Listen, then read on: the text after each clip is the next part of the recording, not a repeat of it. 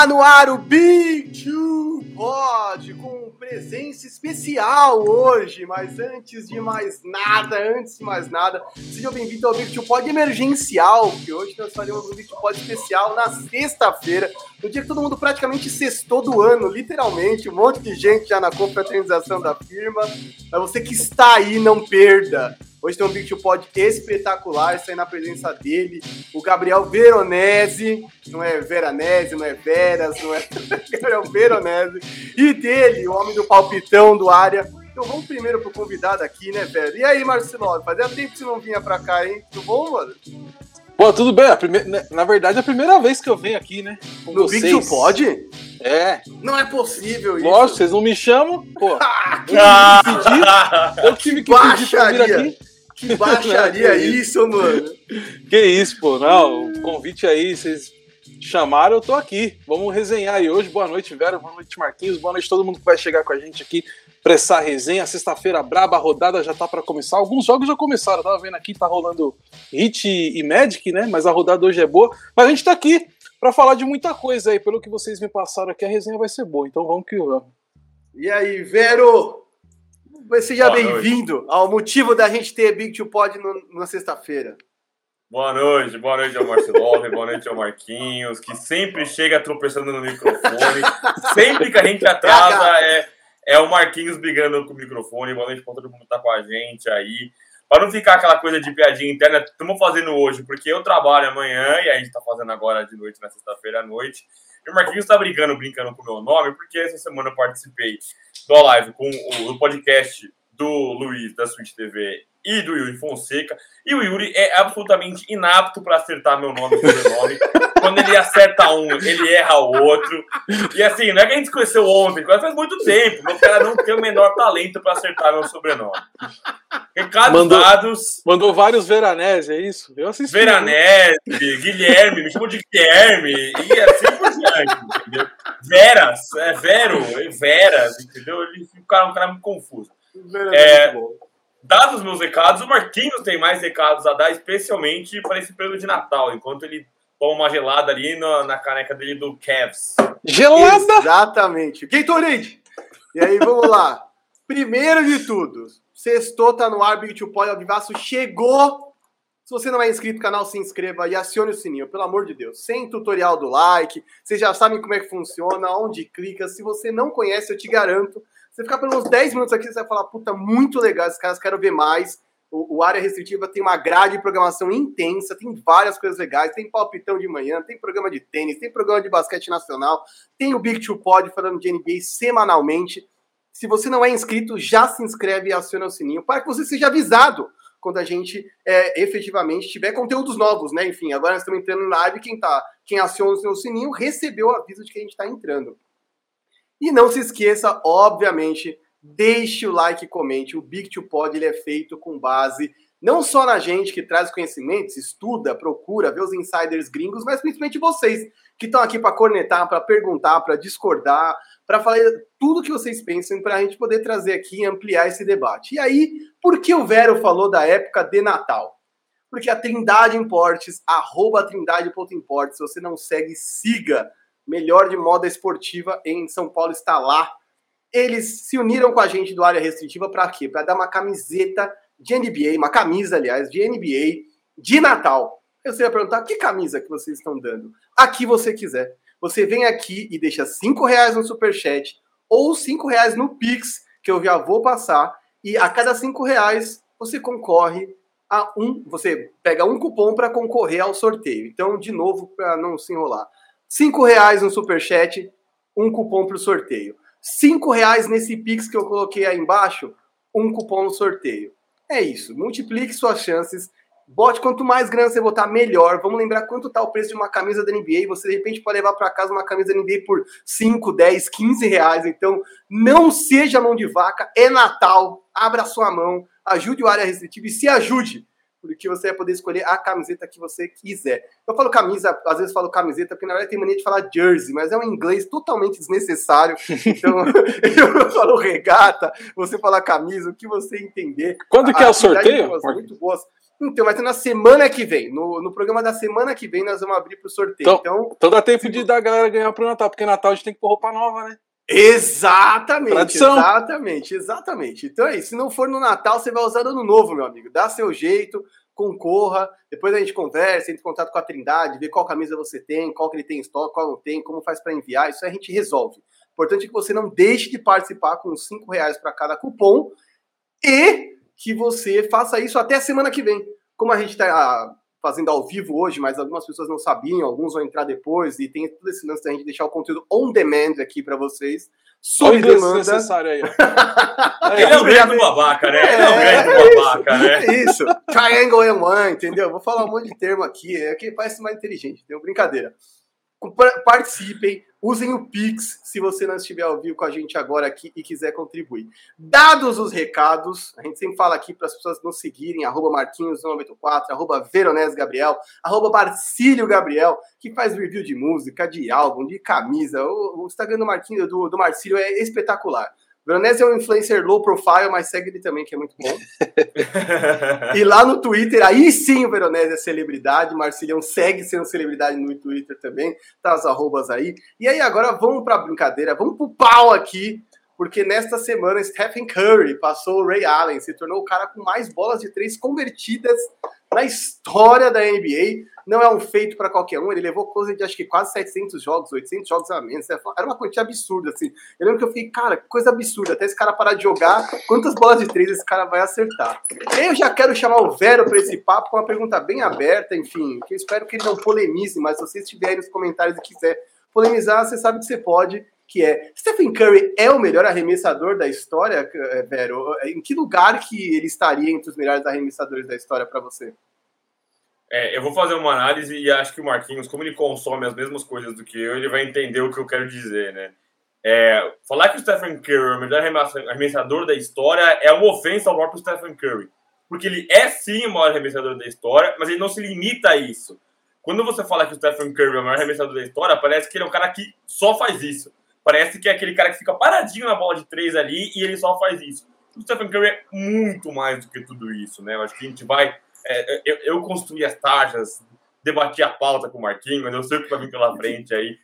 É, eu sei que nós vamos abordar muito mais ainda de Stephen Curry, mas se é para responder na lata, sem dúvida alguma, ele já é, não precisava nem dessa marca para a gente saber que ele era, que ele é o, o maior arremessador da história da NBA. É, e tu, Marcilov? Você acha que é o Ben Simmons? Quem que você acha que é o melhor? ele vai vir com o Zé Lavine, ele vai vir com o Zé Lavine. Não, o Ben Simmons tá chegando lá, vai chegar rapidinho lá.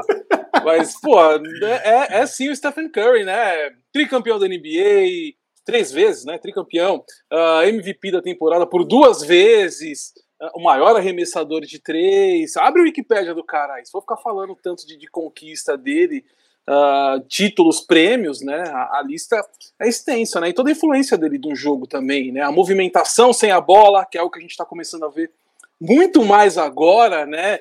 É algo que ele desempenha e que os adversários estudam também na hora, né? antes, da, antes dos confrontos contra o Golden State Warriors.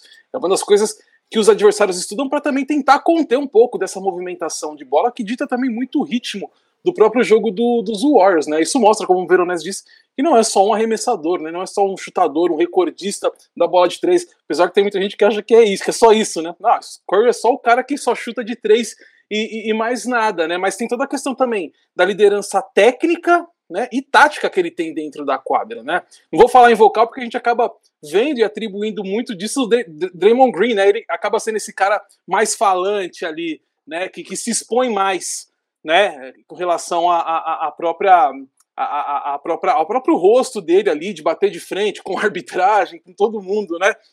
Mas tecnicamente o Curry ele é fundamental, ele é esse líder, né, uh, uh, da equipe, né? E, e, e, a gente pode até apontar uh, como ele cresceu muito e evoluiu, isso obviamente pela maturidade e experiência que o cara adquire durante os anos, né? Mas como ele é um cara importante, não, não só na parte é, ofensiva, que a gente já conhece, fala a todo momento, mas na defensiva também. Como ele evoluiu demais, né? Você pegar aí, ele tem um, um, um rate de, defensivo abaixo de 100, né? Que é algo que Uh, ele não tinha nem nas temporadas que ele foi campeão, que ele foi MVP, então quer dizer, isso mostra esse amadurecimento também do cara, né? Que deixa a gente é, não dizer e concordar que ele só é um cara que arremessa de três, né?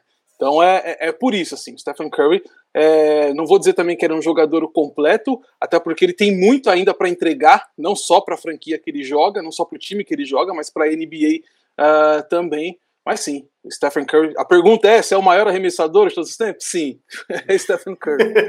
Eu e o Marcos, a gente pulou nessa, né? A gente saiu falando um monte de coisa, mas a resposta a gente deixa por no finalzinho, né? Não, e aí eu vou ter que trazer para cá, porque assim, já ficou claro, pelo menos a visão da gente aqui, tanto a de vocês quanto eu que abri, que ele é sim um grande arremessador, que ele é mais que um arremessador. Ser o maior arremessador da história é uma das coisas que esse cara faz. E aí a gente começa a falar de o quanto ele deu sorte por conta do sistema que é, por conta das regras, ou ele realmente é um cara fora da curva.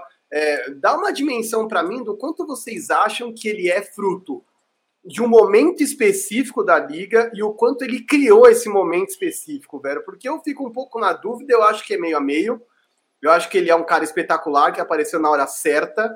É... Mas enfim, entendo que muita gente às vezes seja hater do gol do Golden State Warriors, seja hate do, do, novo estilo de jogo que, que se propaga na NBA, é, tende a pensar que ele é somente fruto de um conjunto de regras que o favorece. O que, que você acha, velho? Eu acho que ele é. O Stephen Curry é causa e consequência, cara. Eu acho que sorte nessa equação só do Golden State Warriors de ter pego o rapazinho ali na, no, no, draft. Porque eu acho que tudo que passa pelo ataque do Golden State Warriors tem a ver com o Stephen Curry, né? É, a, a tendência que tomou conta da NBA com esse volume de arremessos de três, e que criou outros caras, né? O James Harden é um jogador diferente do Stephen Curry, mas o estilo de jogo do James Harden é fruto dessa nova NBA.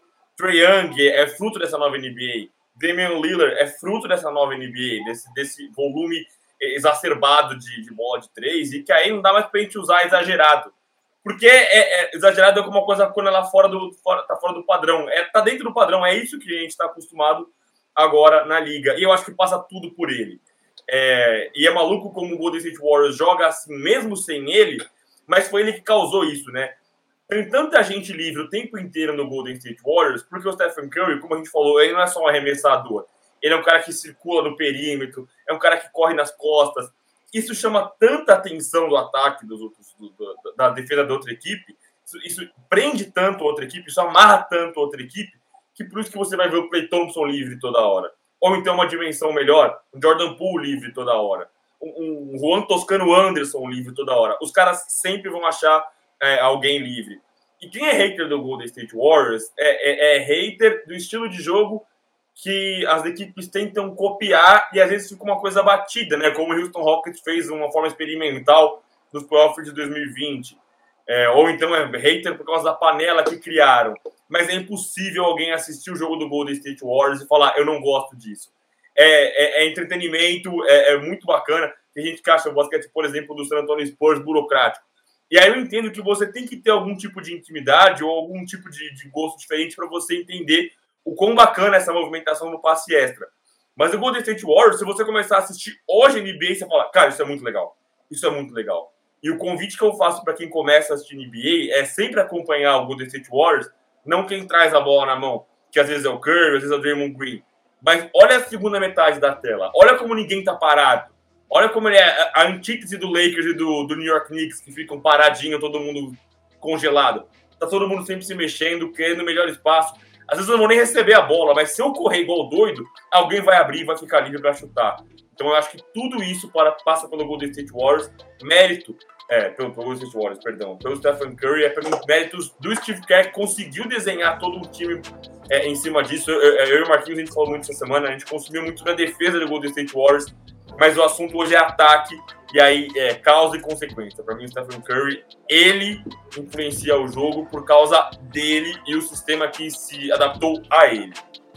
E tu, Você contar também, só para completar, é, é, completar não, né? Só para acrescentar aqui o que o Vero falou na questão de ele citou outros jogadores, né? Esses jogadores que você citou, né, Vera? Jogadores que cresceram justamente por conta disso, né? Por conta dessa do, do Curry proporcionar isso, né, dentro do jogo, né? Você falou do Jordan Poole, né? Como o Jordan Poole cresceu, né? Na pré-temporada a gente já via que já, já, ele já mostrou, tudo bem, a gente sempre fala, pré-temporada é algo que não dá para você é, é, colocar ali na balança quando a bola sobe de verdade, valendo pela temporada regular, né? Mas ele manteve, né? Ele fez uma pré-temporada muito boa, manteve e tá evoluindo. Agora ele tá, ele, entrou no protocolo, vai ficar fora dos próximos jogos, mas até então, você vê como o cara cresceu bastante. Temporada passada ninguém imaginaria. Ele fez uma temporada bem abaixo. Bem abaixo não, né? Porque não tinha expectativa nenhuma sobre ele. É um cara novo que chegou recentemente na liga, né? Então você fica naquela. Vamos ver, vamos ver onde vai dar e vem dando resultado, né? Outros jogadores também passam por isso. O próprio jogo do Wiggins também cresceu bastante, né? E tem a questão até do Clay Thompson aí para chegar também. Então tem muita coisa que pode acontecer ainda com esse, time, com esse time do Golden State Wars. E quando o Curry ficou de fora, você vê que a aplicação, né? A, a questão de como os jogadores se aplicam uh, com relação ao Curry. Quando ele ficou fora, o time meio que jogou de uma certa maneira como se o Curry estivesse em quadra. Né, com outros jogadores fazendo a, a, a, função, né? E ganhou, né? Os jogos, né? Isso mostra que o time do Golden State está cada vez mais preparado, né? Para ir longe nessa temporada, né? E essa questão, né, Marquinhos, da, da sua pergunta sobre uh, o, o, o que é o, é fruto do que tudo isso do Curry, né? Eu também concordo com o Vero na questão de, de, sistema, né? O jogo tende a mudar conforme uh, uh, os anos, né? Os anos vão passando, né? Novas adaptações, uh, criações, né? Análises, enfim tudo é, é, integrado, informatizado, né? Você tem uma, um corpo dentro da franquia, assim como no futebol gente acompanha bastante, tem sempre aqueles centros técnicos de inteligência que analisam tudo, né? Até para você não se contrata mais jogador, isso no futebol, por DVD, né? Como antigamente, tem toda uma análise de todo o desempenho do cara, né? E, e o basquete obviamente também tem, tem isso, a questão de scout e tudo, né? Então tudo fica, é, é, é tudo é muito integrado, tudo é muito informatizado, né? Tudo é muito estudado né? Então as equipes acabam se adaptando também ao jogo. O Golden State Warriors é um, é um, é um time que, que vem fazendo isso há um bom tempo. Né? Os anos vão passando a, a franquia vai se adaptando tanto ao jogo da própria equipe que tem ali, quanto aos adversários. Né? Por isso que a gente vê sempre aí a, essa equipe nos últimos dois anos aí não, não, não, não, não teve bons desempenhos, mas muito por conta da, uh, de lesão, enfim, outra, outros fatores, né? Mas a gente viu que o Golden State Warriors nunca, né? Até Marquinhos, quando a gente. Uh, acho que a gente chegou a conversar sobre isso em algumas lives, algumas das lives que a gente fez assim que o, o Toronto Raptors foi campeão, né? Em cima do, do, do Golden State Warriors, né? E aí, vai acabar a dinastia? Não, tipo, ninguém ficava nessa de acabar a dinastia, porque poderia oscilar, né? Consequentemente, nas temporadas seguintes, mas acabar não ia, né? E a gente tá vendo que a franquia é, caminha para voltar, né, a, a, a, ser, né, a buscar coisas grandes, né. A temporada passada ficou por pouco, ficou ali no play-in, né, também por vários outros fatores, principalmente de, de, de, corpo, de elenco que faltou muita peça, jogador machucado, enfim. É, mas agora a equipe está preparada assim para estar tá no topo. Não, é espetacular isso que você estava falando. É, enquanto vocês foram falando, eu lembrei uma coisa que eu falo com o Vera às vezes, né? É, a, as coisas elas orbitam em torno do Stephen Curry, né? Acho que essa é a coisa extraordinária dele, né? De como as defesas se movem atrás dele. Ele joga sem a bola. Ele é um armador que é, tradicionalmente não existia até poucos anos atrás, né, gente? É, é um cara que primordialmente é um pontuador, mas também é um playmaker. Mas não é um playmaker que precisa ficar com a bola na mão o tempo inteiro. A gente está acostumado, quer dizer, pelo menos eu tô, com essa galera que veio toda pós Magic Johnson, onde o armador ficava com a bola quase o tempo todo e ele enxergava o momento de dar a bola em quem tinha que fazer ali como um maestro. E é louco ver como um cara que se movimenta o tempo inteiro e é uma ameaça o tempo inteiro, né? Quem sempre brinca que é a tripla ameaça, que você nunca sabe se vai passar, se vai arremessar ou se vai cortar para dentro. E isso faz com que toda a defesa do outro time fique orbitando ali em volta dele, o ataque orbita em torno dele, e acho que isso contribui para tudo que vocês falaram, que é o desenvolvimento de outros jogadores dentro do, do próprio time e o um entendimento de outras franquias sobre isso, né? Que é como a gente pode aplicar isso aqui, guardar as devidas proporções, né? Aquilo que o, o, Houston Rockets fez anos atrás era patético de chutar 40, 50 bolas de três num único jogo e acertar 10. Mas a gente foi entendendo aos poucos que, por mais que tivesse algumas pessoas fora da curva, é, ia, tava, tava se vendo uma nova tendência que estava se estabelecendo, enfim, se estabeleceu de anos para cá, que essa coisa da bola de fora ter muito mais valor. Mas não somente isso, a questão da movimentação, que é na defesa e no ataque, que enfim, a gente pode falar um pouquinho mais para frente. Aqui eu estou tentando focar um pouco mais no ataque, porque eu acho que a contribuição dos, desses caras para a história vai ser gigante. Eu acho que às vezes é como O Phoenix Suns, é que o, é que o Warriors venceu, mas é como o Phoenix Suns do Steve Nash. Muitas vezes você não vence, mas você muda o curso da história. Você traz coisas que as pessoas não tinham visto até então. E aí passam a adotar. E eu acho que isso tem é, uma importância enorme. E é aí que a gente cai na pancadaria que vai rolar aqui agora. Que eu quero ver nos comentários. Por favor, façam os seus top 5 dos caras mais influentes do jogo para vocês. Eu não quero que vocês façam aqui a lista do vovô e tragam o Jerry West, porque ah, o Jerry West é importante, você nunca viu o Jerry West. Não. Deixa que a gente faz essa parte chata aí, porque a gente fez a pesquisa, a gente colhendo, a gente se preparou para essa live. Mas você que está com a gente aí agora, entra no chat e faça o seu top 5. Quais são os cinco caras que você acha que mais foram influentes? Óbvio, se você quiser pôr o Jerry West, se você quiser pôr o Oscar Robertson, por favor, fica à vontade, coloca. A questão só é que assim, eu quero que vocês digam para vocês, porque como a gente vai trazer aqui, cada pessoa, né, cada um de nós, eu, Marcílio, Vero, vai trazer um tipo de parâmetro diferente para dizer o que é influenciar o jogo, o que é transformar o jogo. Então, eu acho que é muito importante que as pessoas façam isso de uma maneira não enviesada, embora a gente vá iniciar a discussão de qualquer forma, e isso deve influenciar o que as pessoas vão falar, né? É, você falou bem, Marquinhos. Eu quero convidar todo mundo para fazer o top 5 mesmo. Manda a gente, mesmo que você tá vendo depois, você tá vendo depois no seu Spotify, ou tá acompanhando a gente em outra hora, manda também pra gente ficar de olho. Quem participar agora, porque a gente vai os comentários. E aí, a gente tem dois momentos de polêmica. Tem um agora e um no final.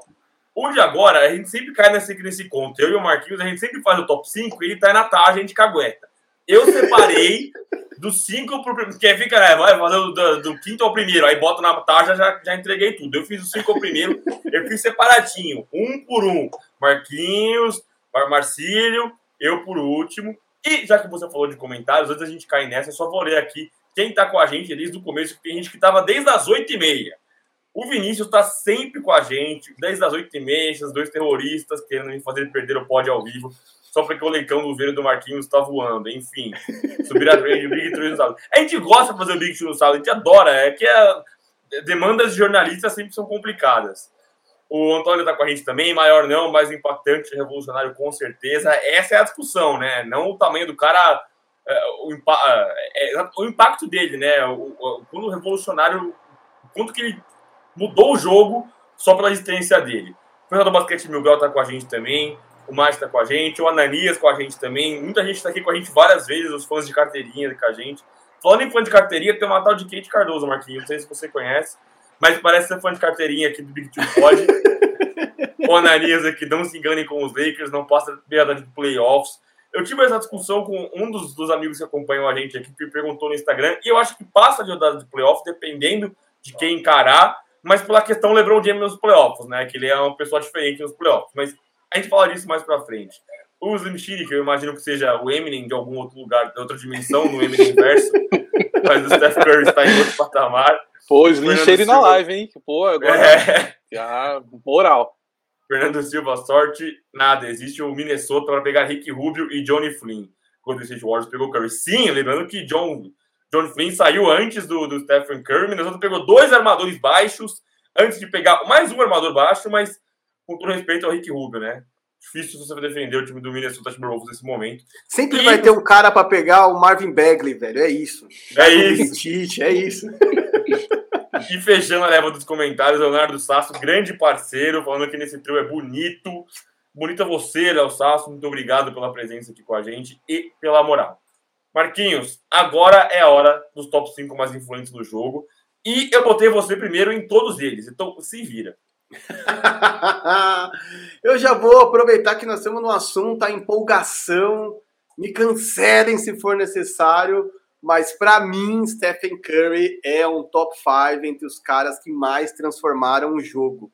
É, e aí, eu vou trazer aqui aspectos que eu acho que são fundamentais para essa discussão, que é o dentro e o fora de quadra. Eu não vou nem me estender, enfim, em intangíveis sobre aquilo que ele faz fora de quadra. Mas quando você vê que você vai num parque, no Brasil, no Ibirapuera, numa quadrinha perto da sua casa, e os moleques estão chutando de três e falando Curry. Quando você vê o moleque começa a andar com a camiseta do Curry e não sabe quem é o Curry. É... Quando você vê que Pessoas do mundo inteiro começaram a mudar o seu jogo e a sua maneira de ver o jogo por conta dele. Quer dizer, a Luna ama porque eu mostrei ele, ele cantando músicas da Disney no karaokê, Carpool Karaokê, é incrível, inclusive. Se vocês nunca viram, assistam. Mas eu acho que ele tem um carisma, eu acho que ele tem o highlight, ele tem a eficiência, ele é um cara do meu ponto de vista, com a altura que ele tem, né, que é, em, em, luta sempre tem esse termo, né, o Vero que cobre site manja, que é o pound por pound, né, que é o peso por peso ali. Se a gente tivesse que fazer o que esse cara traz com o que ele tem de corpo, o que ele traz para o jogo é, é extraordinário. Eu acho que do tamanho dele eu só vi um cara como Allen Iverson fazer as coisas que ele faz. E eu acho que é isso. Para mim ele entra nesse top 5 porque ele é um cara que ele é um conjunto de causa e consequência e porque ele é um cara que vai gerar toda uma. Gerar uma geração é duro, mas assim, vai ter uma geração inteira de gente que vai vir na esteira dele sendo mini Stephen Curry. E eu acho que isso é uma reprodução do Be Like Mike que tem que ser respeitada. E aí agora é tu, né, velho? É tu ou é o Marcílio? É, Não, Marcílio. Então, você fez o gancho, né? Você falou que só viu um cara do tamanho dele uma vez influenciar como ele influencia. E coincidentemente, esse grande gancho vai para o Marcílio, que colocou em quinto Allen Iverson. É isso. Sim, sim, sim. Allen Iverson. É, é, quando né, vocês me passaram aqui que a gente iria fazer esse top 5, né? Até comentei com o Marquinhos. Com muita antecedência, diga-se de passagem. Sim, com 15 dias, já estava na minha mão a pauta. O...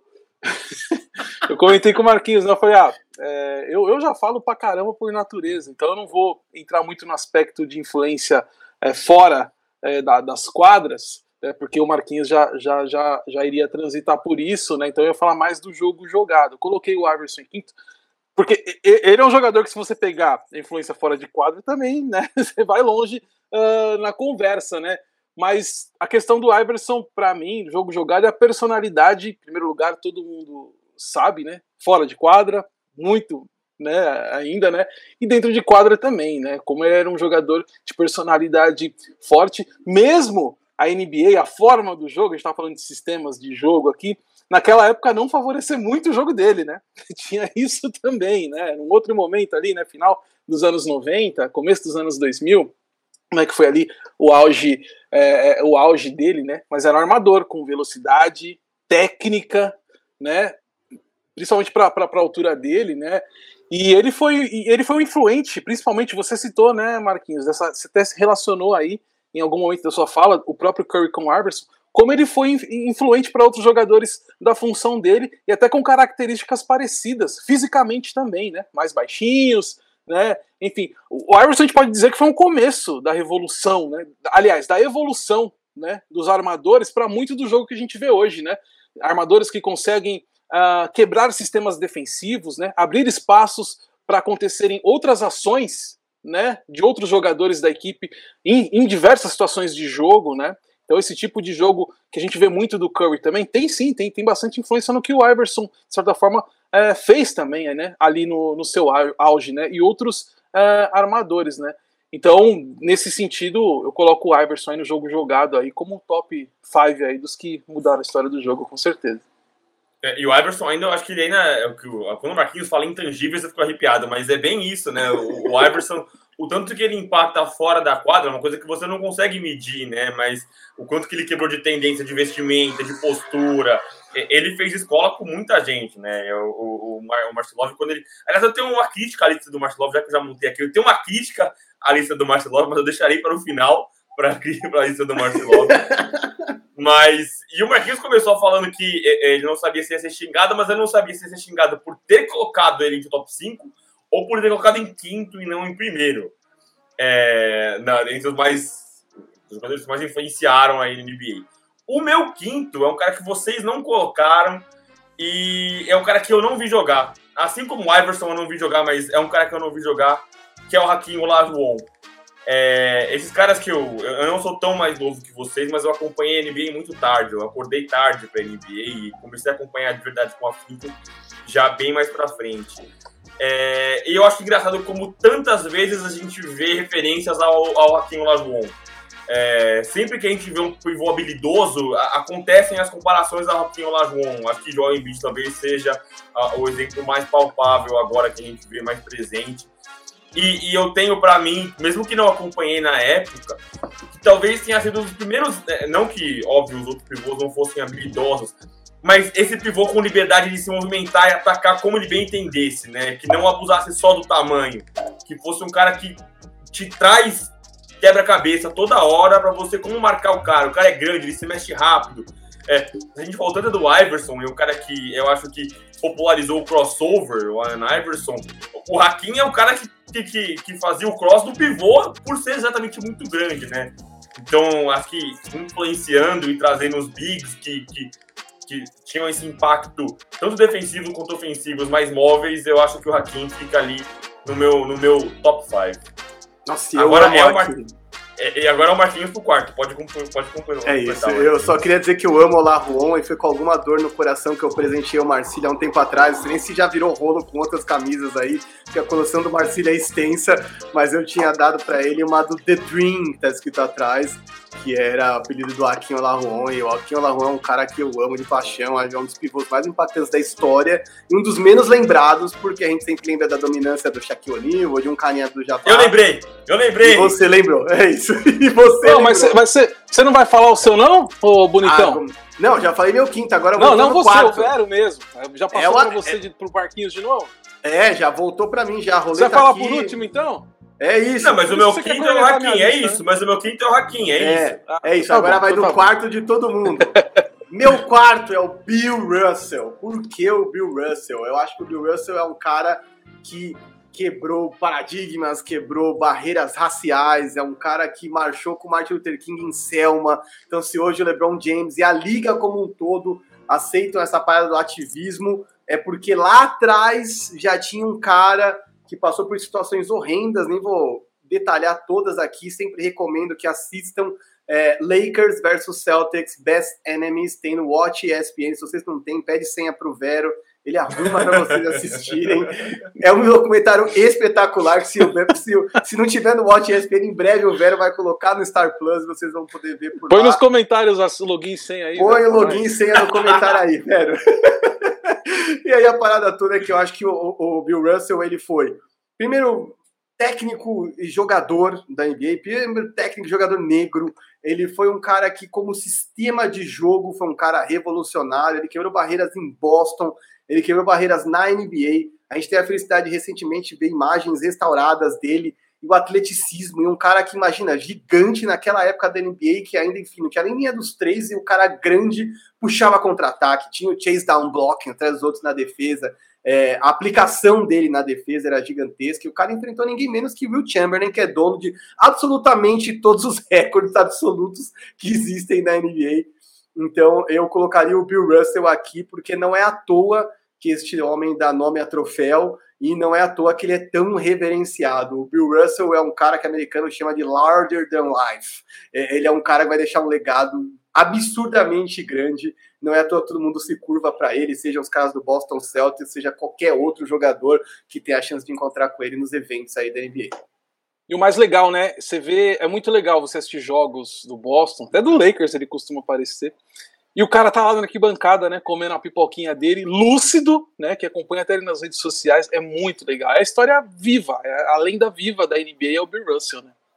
É, Exato, é, o falou é verdade, né, sobre quebrar barreiras, ele quebra até exatamente a barreira do Celta, né? É, não que ele não seja, isso faça dele menos Celta do que os outros ídolos do Boston Celtics, mas ele é um cara que apareceu no comercial da NBA com o Kobe Bryant, né? É um cara que, como você disse, Marcelo, tá nos jogos dos Lakers e ninguém questiona o quão Boston Celtics ele é, né? Ele segue sendo um ídolo eterno do Boston Celtics, mas ele tem um tamanho tão grande que ele é uma figura da NBA, né? A, a gente vê muitos caras, ah, é, Derek Fisher, é, esses armadores. O próprio Steve Nash, que o Marquinhos usou, às vezes são jogadores que são associados muito à franquia, né? O Bill Russell ele é maior que tudo isso, ele é da NBA. E se você puxou a palavra, Marcílio, pode falar o seu quarto.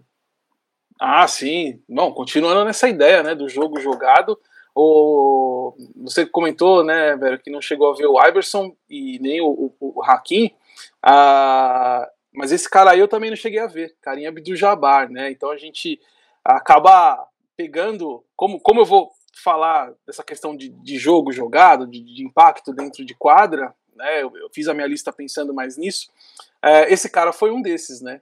Não à toa tá aí entre os cinco, porque de fato ele mudou muito a forma como, como joga, principalmente também por ser um jogador uh, grande, de garrafão, que pontuava muito. É o maior cestinha da história até o momento, né? Tem o LeBron James querendo morder aí essa, essa coisinha. Pode acontecer, viu, gente? Tá, tá, tá, não tá longe, não, viu? pelo contrário. Né? Se papai continuar voando do jeito que tá aí, chega lá rapidinho. Mas é.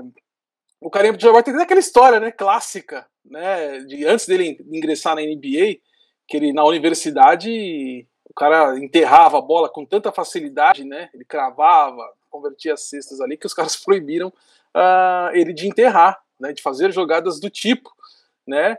E com isso ele teve que aprimorar o jogo dele. Né? Ele teve que buscar outras alternativas. Ele foi atrás e fez o, o, famoso gancho. Vou dar esse exemplo do gancho porque é algo que é usado até hoje, principalmente pelos grandes pivôs da liga, né? Uma técnica muito usada e que funciona, né? Porque de certa forma você pode usá-la tanto para enganar o seu marcador, como também para tirar ele do alcance, né, para um bloqueio, né? O gancho ele é muito útil para isso também, né? E na maioria quem quem consegue desempenhar bem, é, na maioria das vezes cai a bola, né? Dificilmente um jogador ali uh, costuma errar esse gancho, né? Quando ele vai convicto para fazer, né? Então, de certa forma, é algo que, que mudou também, que influenciou também jogadores da posição, né? Então, eu coloco o Karim Abdul-Jabbar nessa nessa lista aí por esse impacto também dentro da quadra de como ele foi, ele é influente, como, né? O jogo que ele, a maneira como ele encontrou para melhorar o jogo dele, a partir do momento que ele foi proibido de fazer algo que era algo fácil para ele, né? ele foi buscar outra alternativa, conseguiu, influenciou a liga toda de certa maneira. Sou Joe agora? Sou Joe agora? É minha vez agora? É isso? Sim! Ah, a minha vez tá fácil agora porque chega o Curry e aí eu vou falar sobre tudo que a gente já falou, né? Sobre como ele mudou a forma da NBA jogar. Eu acho que até as regras novas, eu nem acho que ele usou tanto esse recurso, né? Como o James Harden e o Trey Young usam dessa forma de cavar a falta mas eu acho que também é, é, é, é um galho, é um ramo da, dessa, desse, desse volume de bola de três pontos, de como você atrai o marcador, é, para economizar tempo de todo mundo. Eu vou ficar mais sucinto aqui na parte do Stephen Curry em quarto lugar, mas é isso. Eu, eu só ressaltei a parte que eu não vi do. Como a, a gente fala muito sobre. É, ai, pô, é, eu, eu, falo especialmente, né? Que é, complicado eu conseguir comparar eras. É, eu não vi muita gente que eu gostaria de ter visto e assim, quem acompanha é muito diferente de você ver um vídeo no YouTube e ver gente falando sobre e você ter a coisa do momento, né? A gente não vai conseguir explicar para os filhos o, o, quanto, o quão grande foi Stephen Curry, o quão grande foi LeBron James. Por mais que eles peguem estatísticas, YouTube, você vê na hora disso acontecer, a gente não vai conseguir fazer. Então, é, essa é, é, o meu contexto da parte histórica, de ah, não vi, eu vi e tal. E, e aí você falou muito bem, né, Marcelo? Eu falo que muita gente às vezes qualquer movimento de pivô rápido, o pessoal já brinca do Raquel Lajon. Qualquer ganchinho que pinta ali, pinta um twitterzinho, um tweetzinho ali na sua timeline. Nossa, aí o cara tá achando que é do Jabbar. Eu lembro, eu lembro do Caio Kuzma brincando disso também. Sim. Então, muito bem lembrado. Até aquele comercial lugar. da NBA, né, velho? Tem a brincadeira dele ensinando pro, pro, pro, pro Novitsky, né? Sim, tá ensinando, né? Você vê como marcou, né? ensinando para o Dirk Nowitzki, né? é, tem isso. Mas fechando aí nossos quartos lugares, o meu é o Stephen Curry. E aí voltamos para o Marquinhos com o terceiro lugar dele. É isso. E aí eu trago um dos caras que para mim tá no meu top 3 maiores e melhores da história, que é o Magic Johnson, que para mim é um cara espetacular, quer dizer, já existia Pete Maravich que fazia alguns passes bonitos, mas juntar vencer com dar os passes bonitos, com ter o highlight, com ter o sorriso, é, o carisma, né? Quer dizer, o Magic Johnson entrou na NBA eu sempre gosto de contar isso para as pessoas. A primeira vez que o Magic Johnson foi campeão e MVP de uma final, o jogo não foi nem transmitido ao vivo. A NBA era um programa da madrugada que passava e as pessoas só podiam ver em VT. Então, assim, se você pensar que a NBA até o comecinho dos anos 80 não era absolutamente nada versus estar 140 países, consumido em larga escala por diversas nações, em diversas línguas, e ter um, um League Pass, um YouTube para consumir a hora que você quiser, é, eu acho que isso se deve à rivalidade Magic Bird. A única coisa é que eu acho que o Larry Bird foi um cara espetacular em fazer melhor tudo aquilo que já era feito. E o Magic Johnson, para mim, é uma quebra. O Magic Johnson é um cara que traz um glamour, que traz uma beleza para o jogo, é um cara que casa com Los Angeles de uma forma espetacular. E se hoje a gente chama Los Angeles de Cidade das Estrelas, de a cidade do sorrisão, do carisma, de gente famosa. Isso se deve, obviamente, Dr. Buzz e toda uma conjuntura histórica, mas a cara dentro de quadra, o cara que as pessoas olhavam e falavam: esse cara é o Los Angeles Lakers, é o Magic Johnson. E a gente vai parar de falar de Magic Johnson quando vem o Kobe, quando vem o Check. Quer dizer, quantas décadas levou para a gente poder elevar um cara que jogou em LA ao mesmo nível de discussão, de ah, famoso, cara ou não de uma franquia. Então, para mim, Magic Johnson é top 3 dos caras que mais influenciou o jogo na história, em absoluto, e um dos caras que eu tenho o maior prazer de ter camisa e tudo, porque para mim é um cara espetacular. Fechando a, a leva Curry, o terceiro do Marcílio é o Stephen Curry. o Stephen Curry entrou em lugares diferentes, mas o mas top 5 de todo mundo, mundo. Todos nós colocamos ele no top 5, hein? Isso é polêmica, hein, bicho? Eu vejo, olha que eu olhar os comentários aqui, isso é polêmico, certeza. Eu, eu tô dando risada aqui porque os caras estão perguntando qual que é meu shampoo, bicho. Porra, nem cabelo eu tenho, mano. Eu vou passar nos comentários que eu tenho que acabar aqui, mas eu não queria atrapalhar a linha de raciocínio. Pô, eu tenho que perguntar pro Marquinhos e pro Vero que tem telhado ainda, bicho. Pra mim não, não tem nem como. Ah, aqui já era, já, bicho.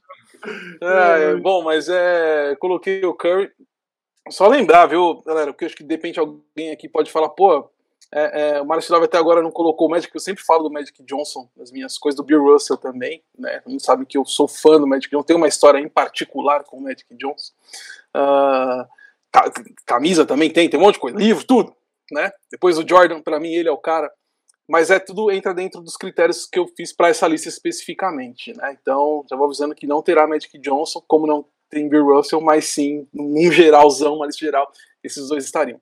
Uh, o Curry, acho que, ô, ô, Vero, eu vou na sua ideia de que se eu ficar falando mais do que a gente já falou aqui, né? Tipo, eu vou acabar repetindo um monte de coisa, né? A gente tá desde o começo é, do nosso papo aqui uh, falando do Curry, né? E ele é o meu top 3 por tudo que eu já falei também da questão do impacto na, na a, a, em tópicos anteriores aqui dele, é um cara que influencia sim, influenciou, vai influenciar, né? O Marquinhos fez uma colocação excelente sobre a questão uh, de como uh, as pessoas veem o Curry, né? De querer, de querer ser o Curry, né? A gente viu muito disso, né, Marquinhos, com o Kobe Bryant, né? A galera querendo usar 24 no rachão, né?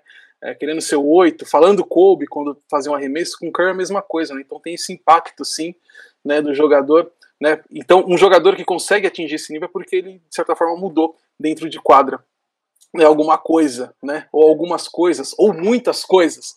Né? Então, o Curry, esse cara. A gente, tá, a gente falou, falou de, de mudança de, de regra, eu citei lá o carinha do Jabbar, né? Tem outro cara na Melissa também que era um cara que sempre fazia as regras mudarem, mas o, o Curry também, de certa forma, lá na, na, naquela naquela temporada que o Golden State Warriors quebrou o recorde do Chicago Bulls de 96, vencendo 73 vezes, né? O Chicago Bulls de 96 teve 72 vitórias das 82 da temporada regular, é, mas o, o, o, Golden State Warriors não foi campeão. Né? Acho que isso que tira um pouco né, dessa coisa de ser um time que poderia ser maior do que aquele Bulls de 96. Há discussão para isso, obviamente. Mas é, nesse ano aí teve todo o lance de até uma possível discussão sobre mudança de regra do, do, do, do arremesso de três também, né? Porque era muito fácil, né? O Curry, nessa, nessa temporada principalmente, ele tornou a coisa muito fácil. Né? Era como se ele estivesse fazendo um arremesso livre.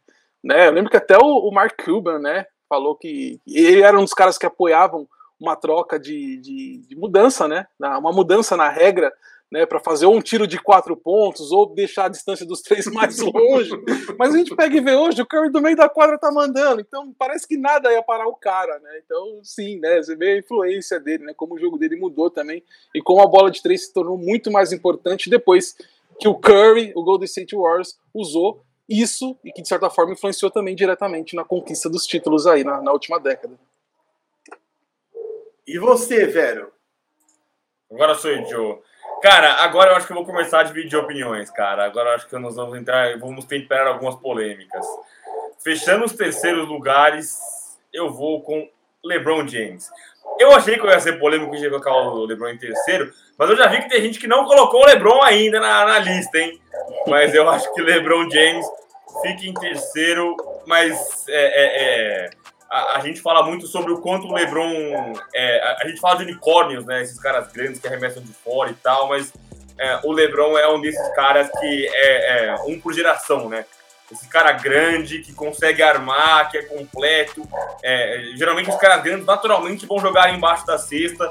E o LeBron, que eu enxerguei assim, depois veio o Giannis, depois veio o Kevin Durant, depois veio o Ben Simmons, mas ainda em, em, em diferentes aspectos e pesos na questão de playmaking, né? Acho que o LeBron ele junta muita coisa, um cara grande, um cara atlético, um cara que impacta intangíveis, né? Um cara que é, o quanto que o LeBron influencia as pessoas não só dentro de quadra. Eu acho que ele é um cara extremamente inteligente e talvez essa seja a maior qualidade dele. E olha que ele é um, um monstro, é um trator atleticamente. O cara é muito talentoso, mas eu acho que ele é um dos caras mais inteligentes que, que eu vi na liga e um cara que consegue é, juntar todas essas joias do infinito. Para mim, é, a, a, eu falei tudo isso e não vai ser o primeiro, mas é, é como se fosse o Thanos, cara. Ele tem muita coisa para para não ficar entre os mais influenciáveis aí. E para mim fica em terceiro, mas quando eu chegar no primeiro, no segundo, vocês vão entender porque tá em terceiro. eu já vou aproveitar o gancho do Vero. Eu coloquei o Lebron em segundo. É, não necessariamente por conta da coisa da relação dele com o Jordan, mas porque eu acho que o LeBron James é um dos primeiros caras a expandir o poder do atleta. Ele é o protagonista do empoderamento dos atletas, quer dizer, o lance da panela, é, o lance do cara se manifestar com mais propriedade sobre aquilo que ele acredita. Eu acho que tem isso e tem o lance dele de quadra. Eu sempre brinco aqui, isso aí pode ser polêmico para muita gente, para mim eu confesso que não é, eu sempre acho que o LeBron James é erroneamente comparado a, a, a, Michael Jordan. Ele tinha que ser comparado a Magic Johnson. É um cara gigante para o tamanho dele, que é primordialmente um playmaker. É um cara que primordialmente envolve outros caras no jogo. Ele não é um assassino dos últimos segundos que vai meter clutch ball, bolas no clutch time o tempo inteiro. Ele é um cara que cria para si e para os outros. É, é um cara mais coletivo, é um cara mais altruísta e eu acho que isso é uma diferença absurda.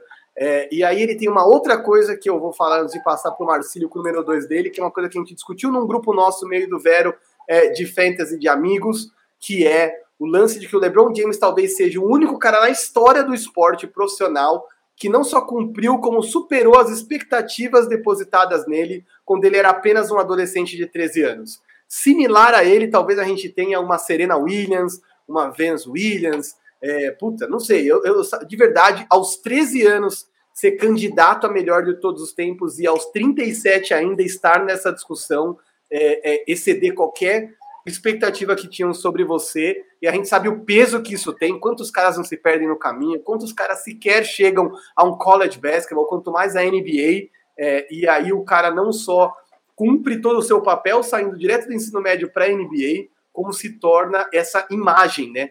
Esse cara que vem, vem com tudo para mudar como os atletas são encarados dentro e fora dos Estados Unidos, né? Quer dizer, quando LeBron, quando Lewis Hamilton vai lá e põe uma camiseta da Breonna Taylor, você sabe onde ele está tirando aquilo. E eu acho que isso vem de caras como o LeBron James.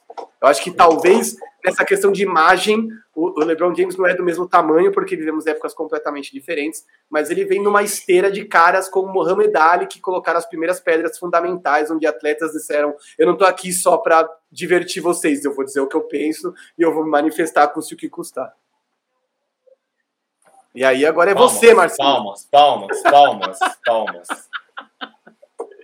E aí agora é o número 2 do Martilhão. Ah, vai colocar aí? Oh, puf, coloquei. O homem. Will Chamberlain, né? Mais uma vez, repito, ah, do jogo jogado, né? Eu acredito que ele tenha mudado, também não vi. Pô, se eu visse o Timberlake, acho que só o Silver viu o Timberlake jogar, né? Mas eu, eu não vi, obviamente, né? Mas o, o, o, Will Chamberlain foi um cara que, que mudou, né? Influenciou demais na questão do jogo jogado, né? Um dos maiores jogadores de ataque de todos os tempos. Tem o, o clássico jogo dos 100 pontos, né? Marca que ninguém bateu, acho que ninguém vai bater isso aí, né? Eu acho, né? Do jeito que a coisa anda aí, vai saber, né? Jogo de 55 é, é, é, rebotes, né? Enfim, questão de, de números, né? Em altos números, né? Chamberlain era o cara, Will Chamberlain é um cara, era um cara uh, muito impactante nisso, né? Ele conseguia isso, né? E eu falo de questão de mudar o jogo porque ele também foi um cara que mudou regra de jogo, né? Principalmente ele, né? Acho que até as, as regras emblemáticas que foram mudadas foi por conta dele, né? Na época. Tudo bem, né? Eram, eram outros tempos, né? Final da década de, de, de 50 e década de 60 eram outros tempos, né? Mas a gente está falando de, de, mudança de jogo, obviamente. O jogo naquela época era um, hoje é outro. As coisas, as coisas vão mudando. E naquela época era de um jeito e ele fez mudar. Ele foi o principal responsável por mudar e, de certa forma, trazer uma transição para o que viria depois também, relacionado à regra principalmente, né? Essa questão mesmo que a gente fala direto do, do que teve o famoso hack a check e recentemente aí, mais recentemente com Ben Simmons, né? A, a regra mudou um pouco por conta disso, mas com o Will Chamberlain, ele foi o principal cara aí que tomava aí essas, essas faltas intencionais, né? Porque ele era muito efetivo ali embaixo do garrafão, né? E só que ele tinha um aproveitamento de lance livre que era horrível, né? Muito, muito ruim, né? Então, já naquela época, os adversários já flagravam que, tipo, vão fazer falta nesse cara porque ele vai errar tudo ali da linha do lance livre, né? De certa forma, acontecia, né? Então teve é, é, mudança de, de, de, regra, né? Que a, a, a mudança perpetua aí até hoje. A galera que, que, que, se liga mais nessa questão de regra aí vai, vai lembrar, né? Que é aquela do, do, dos dois, dois últimos minutos ali, né? Se o, se o jogador é, sofre falta, uh, sem estar com a bola, né? Além dos lances livres, tem também a, a posse de bola, né? Acaba, acaba sendo também né, da, da, da, equipe né, que está que tá no ataque, né, que está atacando. Né. Então tem essas mudanças. Então, de certa forma, dentro dessa ideia de jogadores que mudaram ali, que influenciaram e, e o jogo nesse sentido, uh, o Will Chamberlain para mim aí é o segundo colocado. Mudou bastante. Por, por culpa dele, muita coisa mudou. Sim. E aí, fechando os vices para mim, Aí o Magic Johnson, é, e eu enchi a bola aí do LeBron, falei um monte de coisa, é, mas eu coloco o Magic porque ele para mim foi o primeiro desses grandes e gênios e criadores. O Marquinhos já falou muito do Magic, o Marcelo também prestou a sua homenagem ao Magic Johnson, mas é, eu lembro que as pessoas, sempre que aparece um cara grande ou um cara que faz passes malucos, e aí não é só o passe maluco, mas o passe maluco efetivo, um cara muito criativo, ele é sempre comparado ao Magic Johnson se você é sempre um cara alvo de comparação, é porque você é, é, é um tremendo do influenciador. É, e, e, o Magic ainda tem essa coisa bem que o Marquinhos falou, né? Bem hollywoodiana, né? O Magic é um cara sempre de bem com a vida, sempre brincando, sempre sorriso. É, eu acho que ele é um cara que conseguiu quebrar. É, a gente usou muito quebrar barreiras aqui, mas ele quebrou esse negócio de só quadra ou só fora. Ele foi um cara que expandiu ali tudo que ele conseguiu influenciar, especialmente por isso foi um dos primeiros, do cara que era big, ele podia jogar dentro do garrafão, podia jogar fora do garrafão. A NBA tem essa mania, né? Tem muita gente que mente a altura para mais e para menos, para não ser encaixado numa caixinha, encaixado numa caixinha, para não ser colocado numa caixinha. Kevin Durant é um exemplo, né? Que ele sempre mentia a altura dele porque ele não queria jogar de pivô. Então o pessoal ia mentindo a altura para não jogar. E ele mesmo com o tamanho todo dele, não houve mentira que tirar, que conseguisse tirar ele ali da, da parte de, de armador. Ele foi um armador é, acho que referência para todos que vieram depois. E, e acho que esse composê do Magic Johnson o gabarita para estar na minha segunda colocação. Agora, a primeira colocação é um grande mistério, que ninguém sabe. Quem será o cara que mais influenciou para todo mundo? Quem será? Ô, velho, ô, velho, antes, eu posso só falar sobre. É... Por favor. Ah, não, né? Só lembrar que, eu, que, eu, que agora me fugiu da memhora, se vocês lembram. Teve um jogo inclusive foi, se eu não me engano, foi o primeiro título, né, Marquinhos, do Magic Johnson com o Lakers, foi uhum. que ele não uhum. jogou de armador, né? É, o último porque jogo o Jabbar... das finais ele joga de pivô porque o carinha do Jabá se machuca. Se machucou. Então, aí, aí entra tudo isso que o, que o Vero falou, né? Como, é dessa versatilidade, né? O cara grandão. Em 1980. Armador, quer dizer, foi campeão discutindo... pivô. Exato. E a gente a gente está discutindo agora que a NBA sem posição fixa cada vez menos, e aí o cara tava fazendo isso em 1980, entendeu? A gente precisa começar a fazer conta aqui, que eu sou de 84 vai me parecer mais próximo, mas quem começou, quem nasceu em 2000, 2005, vai falar, pô, é uma puta novidade você ter caras que não ocupam posições é, marcadas, definidas por altura, que é uma tradição do basquete, uma tradição do futebol, quer dizer, o cara, o cara mais alto que é ruim na linha sempre vai pro gol, né? Então, assim, eu acho que algumas coisas estão demorando muito para mudar, e assim, se a gente olhar um pouquinho para trás, já tinham caras fora de série fazendo esse tipo de mudança. Eu acho que o Magic é, é, é, é esse primeiro cara, né? Que é extraordinariamente um playmaker gigantesco para a época, né? Imagina, na época do Magic ainda era muito comum, muito mais comum que hoje ter o, armador tradicional de 1,80m, 1,90m, que tava ali só para passar a bola pro resto. E aí, de repente, surgiu um cara de 2,9 com altura de pivô, que é capaz de jogar como pivô para ganhar um título, mas que não quer ficar lá de pivô. É, é animal. É, é mas, coisa... Não é nem que ele não quer, né? Ele é bom, ele é tão bom que é um desperdício você deixar ele participar do jogo só lá dentro. Ele tem que participar do jogo desde o começo, né? É, eu acho que não é só a parte do querer. O cara é um talento tão grande que ele não pode ficar preso embaixo do garrafão. E aí, obviamente, o Marquinhos jogou à tarde, o Michael Jordan é, é evidentemente do Marquinhos do Marcílio também. O meu é o Nick Young, eu estou brincando, obviamente, não é o Nick Young.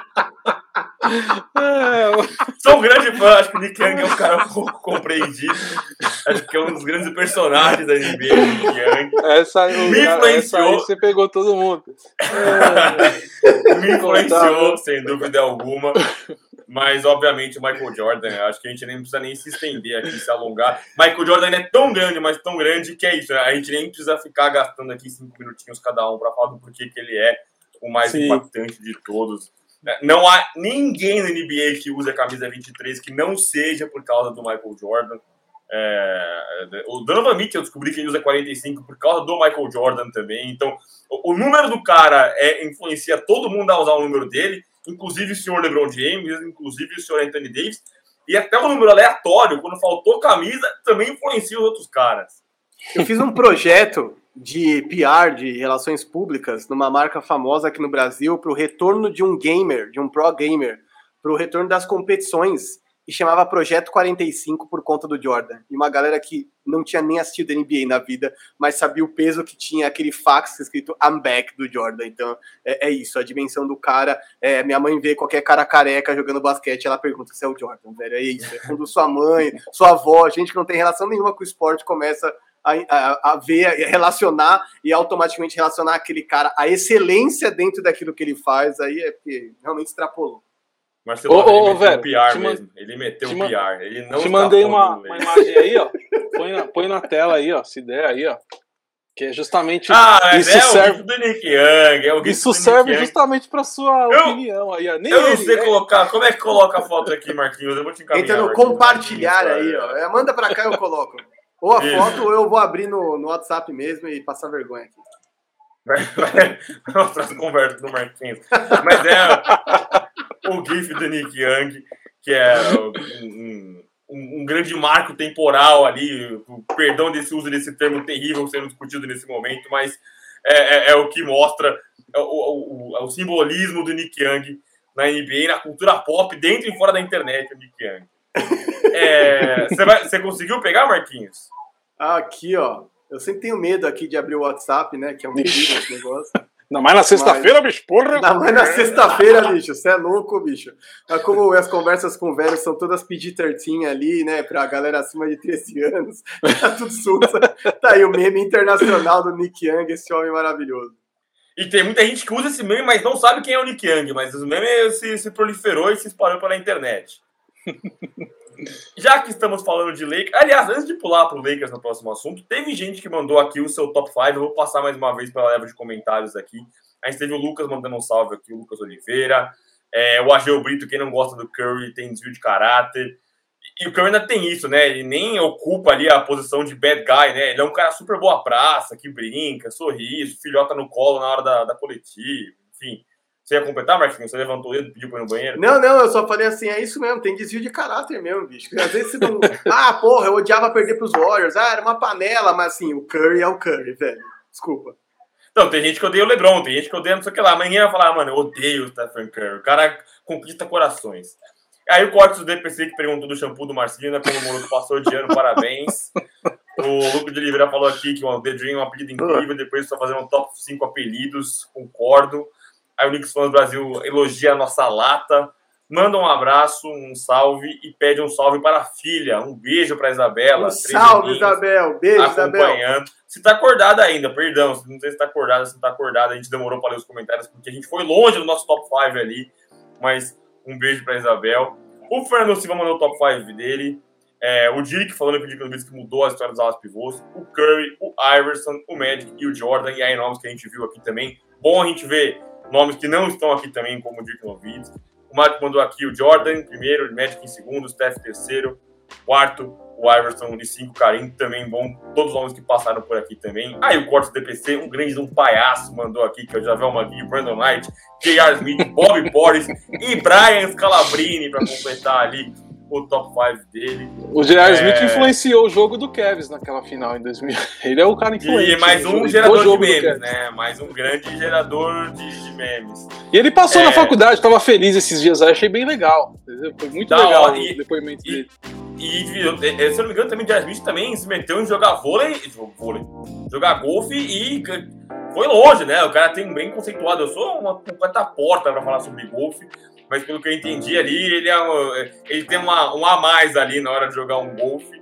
É, jogadores multitarefas, multitasking. O Matt vem comigo, que Nick Young é maior que Michael Jordan.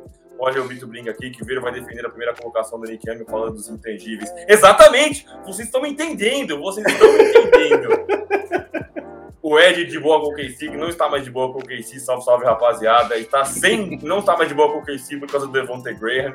Acabou a Nosso paz. Amigo, nosso amigo Matheus Fatori aqui, Curry é provocador, não, é santo todo. Ah, vai, Matheus, pelo amor de Deus, cara. O Matheus ele adora pregar os negócios, umas, umas Mas, ó, mas eu acho que ele tá num nível que ele já pode provocar. Ele arremessa e vira de costas e sai andando, porque o cara é uma máquina, entendeu? E é óbvio que isso é. O americano acha super desrespeitoso e tal, mas assim, faz parte, entendeu? É isso. Ele tem que dar drop nos caras no cross e meter bola mesmo. É o que ele faz, entendeu?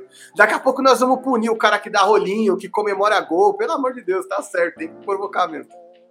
É verdade de boca que você volta quem não tinha boas lembranças do Curry, não. Ele, o diário do meu Thunder. É, eu, é, é, pra mim, um dos maiores games winners assim, que eu tenho é aquele do Curry do meio da quadra em Oklahoma.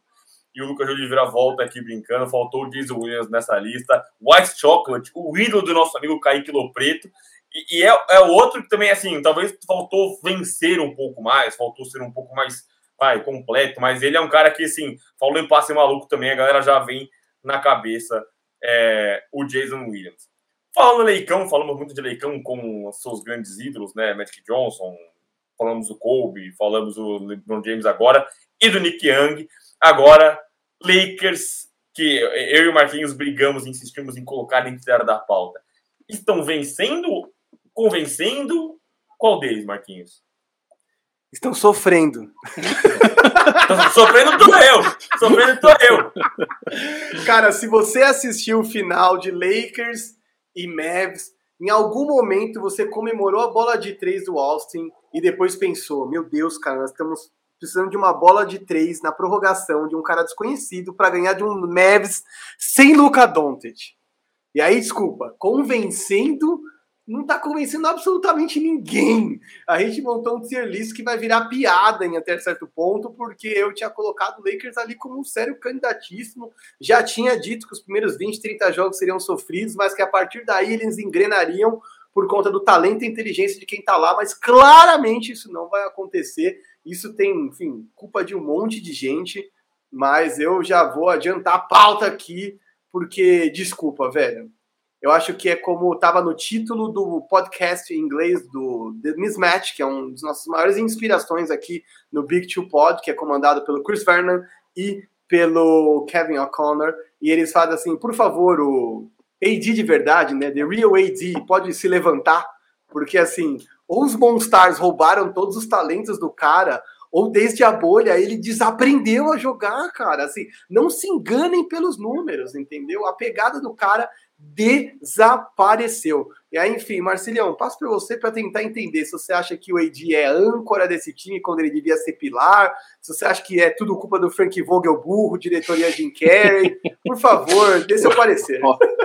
Ô, Vera, vou te falar uma coisa. Do jeito que o Marquinhos falou aí agora nessas últimas frases aí, é bem coisa de torcedor do Lakers. Botou sentimento, hein? Eu não queria falar nada. Eu não vou falar nada. Viu? Frank Vogel burro. A verdade está lá fora. A verdade está lá fora. A verdade está lá fora. Coração falou mais alto aí nessa aí. Putz, aqui, ó. Mas, ô, rapaziada, é, é, acho que até fica até pra gente pensar, enfim, discutir, o pessoal nos comentários falar também, mas a questão do Anthony Davis, ela parece que nunca fica às claras, né? Principalmente sobre a questão de lesões, né? Parece que quando dizem que ele tá bom, ele vai pro jogo e não, e não tá bom, né? Quando ele não tá bom, ele tá. Enfim, é, é algo que, que, é muito estranho. Nunca ficou muito claro pra gente qual é o real problema físico do Anthony Davis, né? Nessa chegada do Lakers, né? Até mesmo no, no título da bolha, né? Ele se, se, contundiu durante os playoffs também, né? A gente já sabe, ele já tinha um histórico uh, de lesões, até mesmo em New Orleans, né? Mas agora parece que ele vem se machucando e aí quando ele, é, ele tá liberado ele não consegue jogar bem. Aí tem imagem dele no vestiário é, chorando de dor porque ele foi pro sacrifício. Enfim, para mim assim é algo que é, é tudo muito confuso sobre a real condição de jogo do Anthony Davis, né?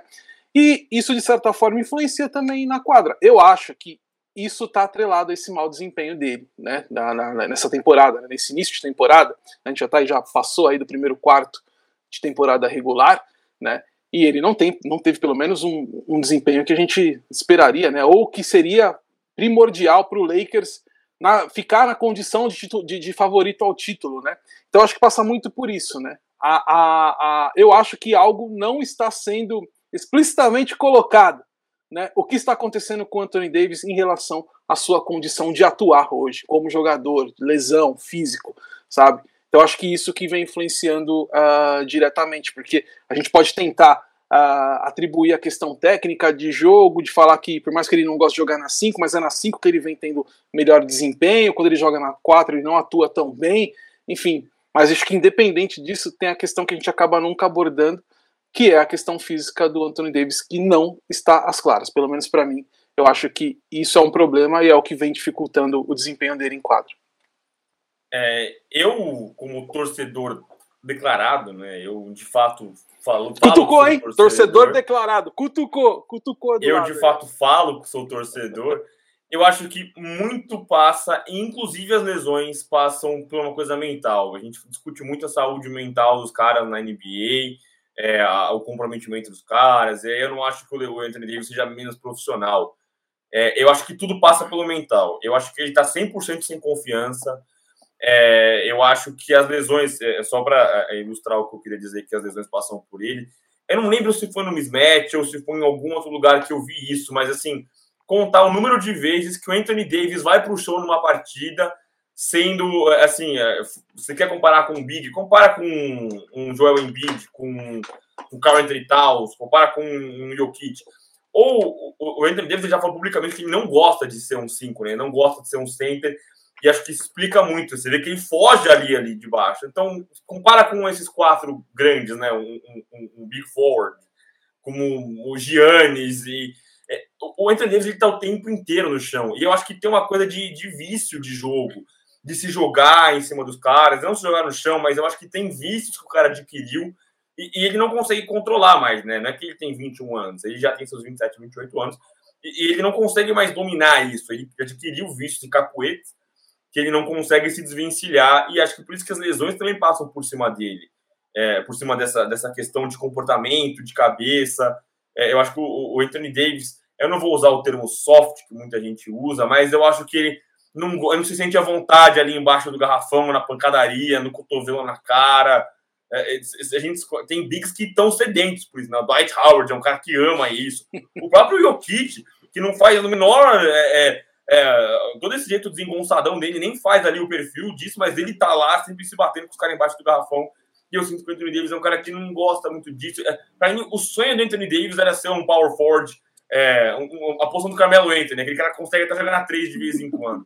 Eu sinto que ele não sente vontade, eu sinto que ele não consegue jogar. É um cara que é abençoado pelo tamanho que tem, mas não é confortável com o tamanho que tem. É, e quando ele está comprometido com a defesa, todos esses problemas eles são camuflados e, e, e varridos para baixo do tapete, escondidos para baixo do tapete.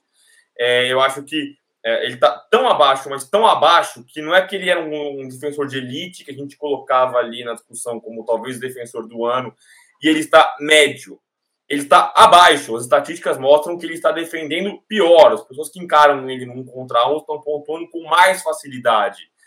Então, quando o seu jogador, que em tese era para ser o seu melhor defensor, tá tão ruim, eu acho que explica muito a defesa horrorosa dos Lakers. Acho que o, o Anthony Davis não precisava estar 10 Ele não precisava estar no ápice, como ele esteve em outros anos. Ele não precisava fazer uma campanha de Defensive Player of the Year. Mas se ele tivesse nota 7, nota 6, talvez muitos desses problemas da defesa dos Lakers já estivessem sanados, já estivessem controlados. Ele está tão mal na defesa que ele é, como o americano fala, uma liability, liability né? Ele, vira uma, um, um, ponto fraco seu. Então é, é, mais uma, uma peça dos Lakers que não está correspondendo como se esperava. E dele sim, é uma pessoa que se espera muito, né? Se esperava, inclusive, que ele fosse o futuro dos Lakers pós-LeBron. E aí, o Marquinhos acabou de derrubar aqui a tarja que eu puxei, que ele quis puxar junto comigo. Mas aí ele seria o futuro pós-LeBron. E assim, eu, como torcedor, começo a não me preocupar, mas a pensar que talvez um caminho pós-LeBron James não seja o, o Anthony Davis. Ah, eu vou mandar na lata aqui, porque a gente tem mais dois assuntos bons para debater ainda, com a maior surpresa da temporada e um papo sobre MVP. É, e desculpa, para mim na lata, eu não acho que LeBron, eu não acho que AD é o futuro dos Lakers. A gente tem que lembrar que ele e LeBron estão em janelas diferentes da carreira, né? A gente está começando a tratar os dois como janela parecida, porque às vezes parece que o LeBron tem mais saúde que o AD. Não parece, ele tem. E aí a gente tem que lembrar que o AD tem tipo nove anos a menos que o LeBron. E ele não para em quadra.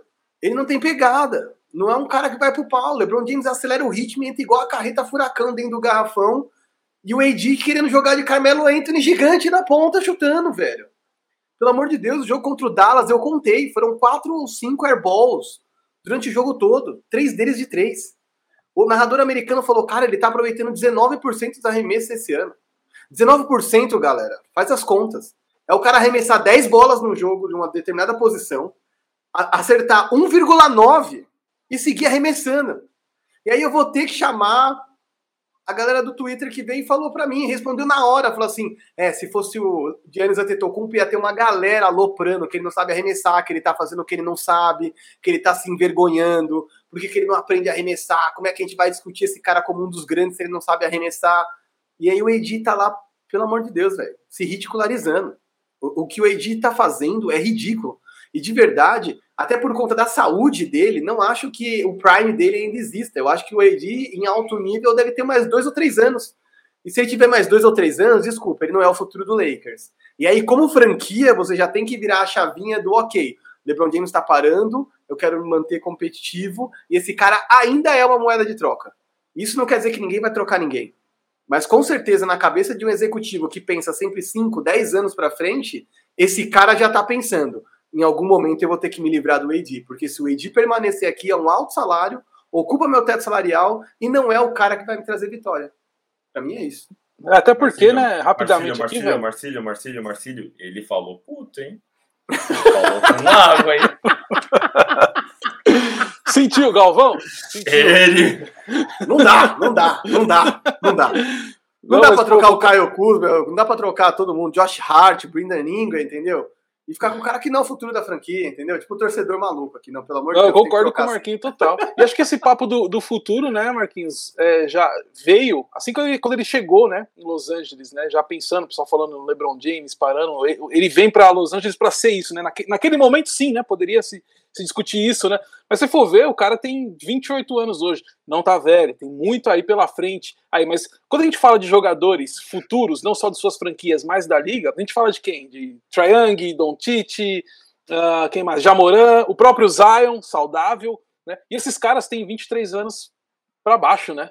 Então, assim, também tem essa questão também. Que futuro a gente está falando do Lakers? Um cara como o de 28 anos, uh, cheio de problema de lesão. Tem essa questão também que o Vero levantou, que é importante também, até a gente procurar saber realmente se, se algo do tipo, né? questão mental, né? Então não dá para você hoje falar que ele é o futuro. Né? Agora, se ele quiser ser o futuro lá em Chicago, pode vir, a porta tá aberta. Né? Ah, tava demorando, né? Tava demorando, né? É isso, esse é o momento mais clubista do, do Big Two Pod em alguns, em alguns episódios. Tava demorando. Bom, quando a gente passa a regra no assunto, a gente volta para os comentários. É...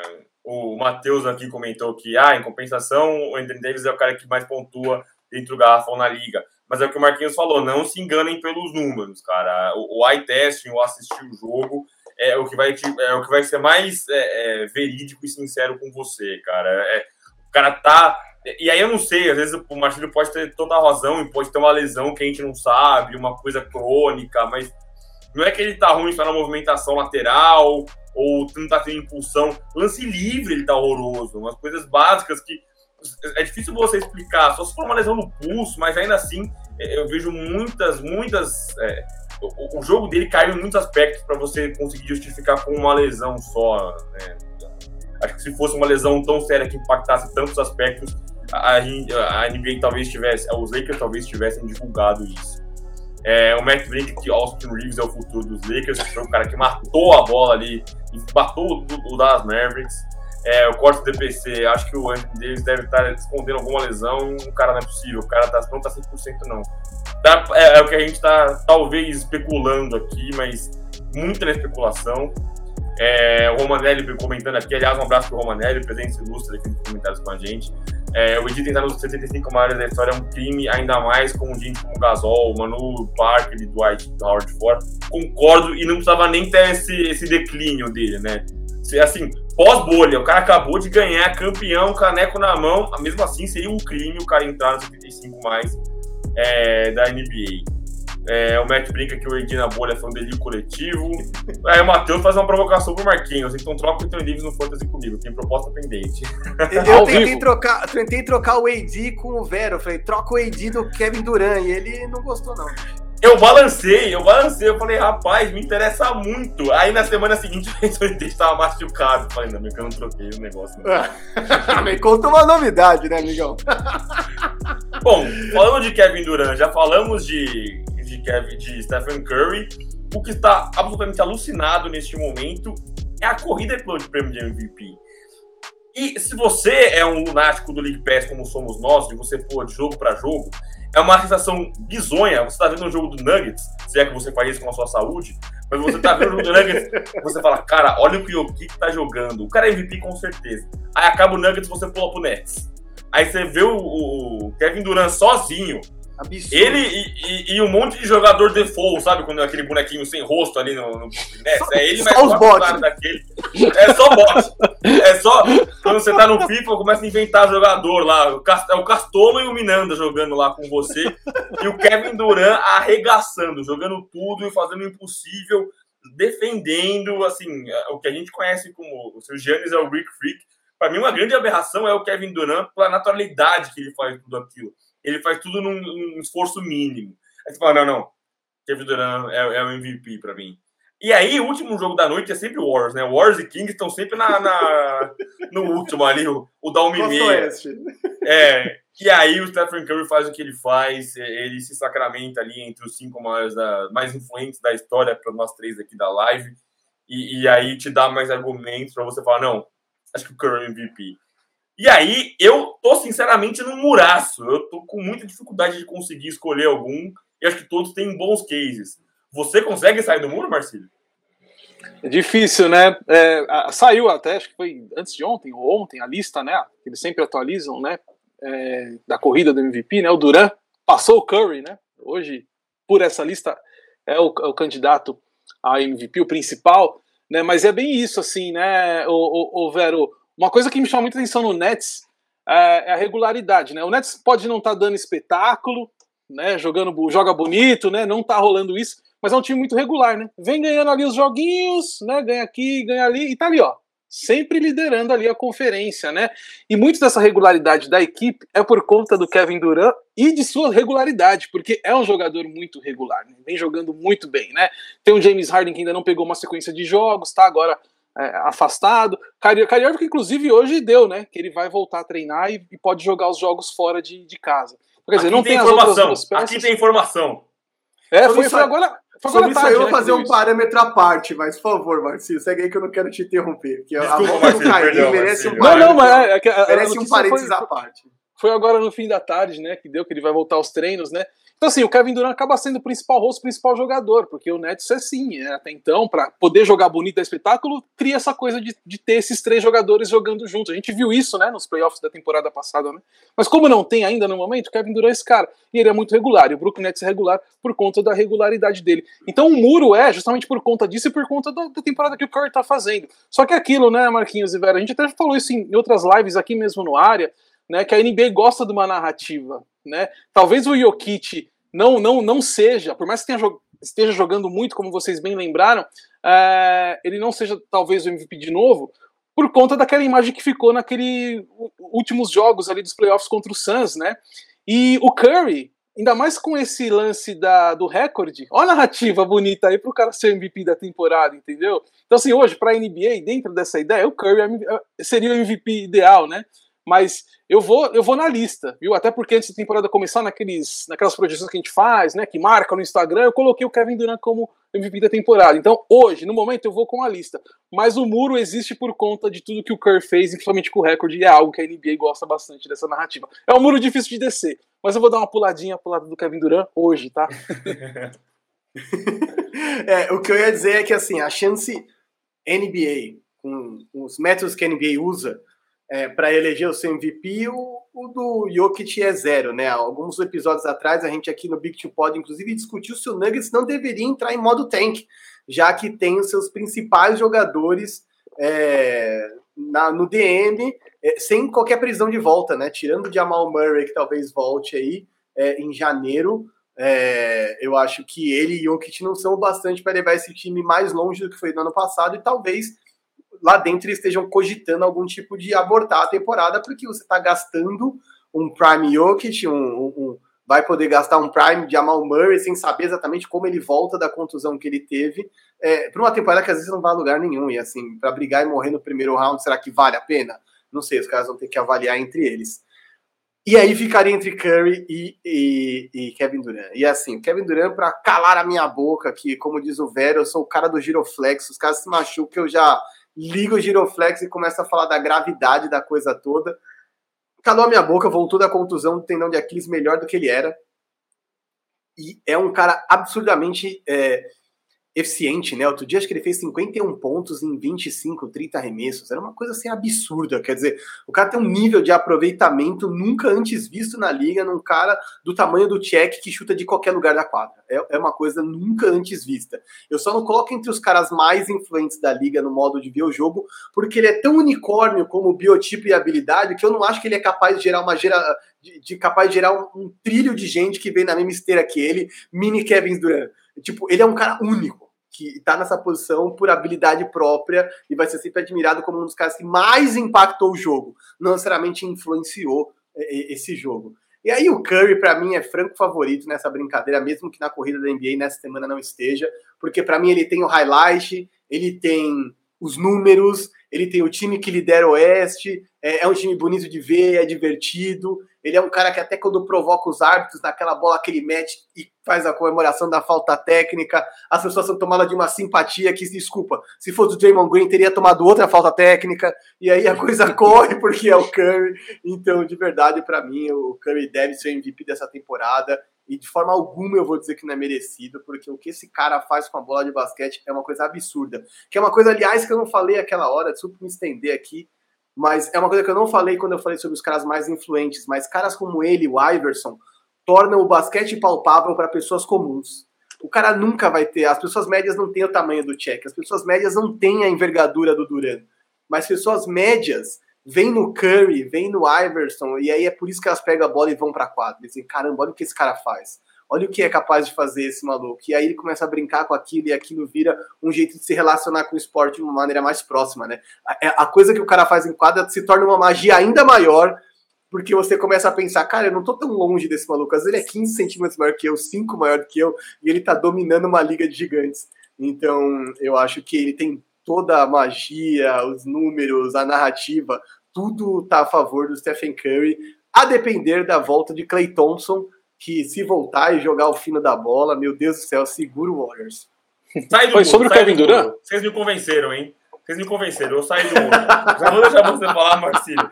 Você só sai do muro porque acho que eu, eu, a gente faz a live com as pessoas certas, né? Tudo que vocês fizeram, falaram, tá completamente é, muito bem embasado e, e, eu concordo com tudo que vocês falaram. É, o Kevin Durant, diferente do Curry, né? O Kevin Durant ele assumiu o papel de vilão, né?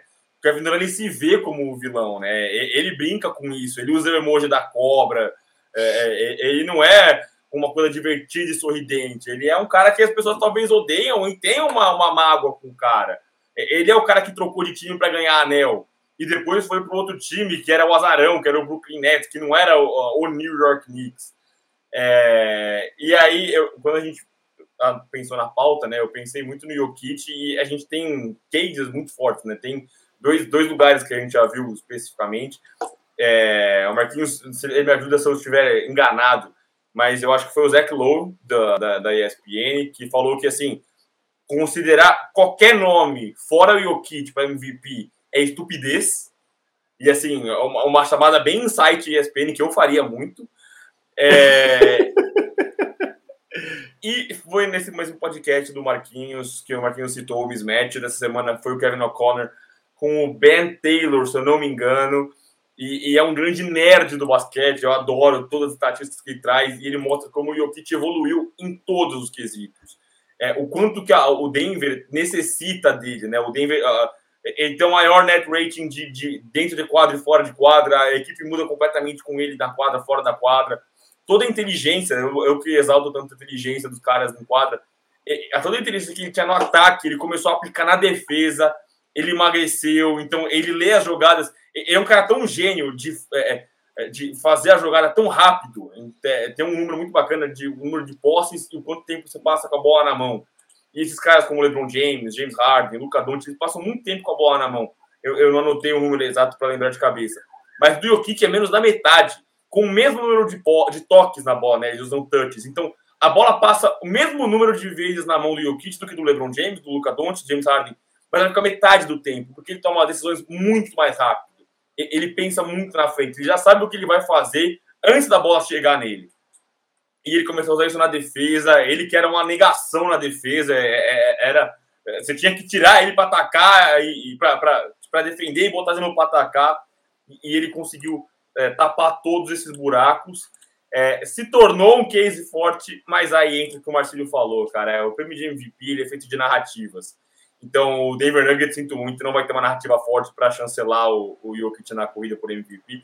O Kevin Durant pode talvez ter, mas o Golden State Warriors é a melhor campanha, é, com menos estrelas, e assim, acho que o Stephen Curry é Stardom, mas o Clay Thompson, por mais que eu ame o Clay, ele não tá na, na, no mesmo patamar que Kyrie Irving e James Harden, especialmente de mídia, o irmão Green nem se fala, então acho que o Curry, com tudo isso, por ser é, esse bom moço, esse menino, esse, esse cara, o pai de família, esse cara Essa Sandy. a Sandy.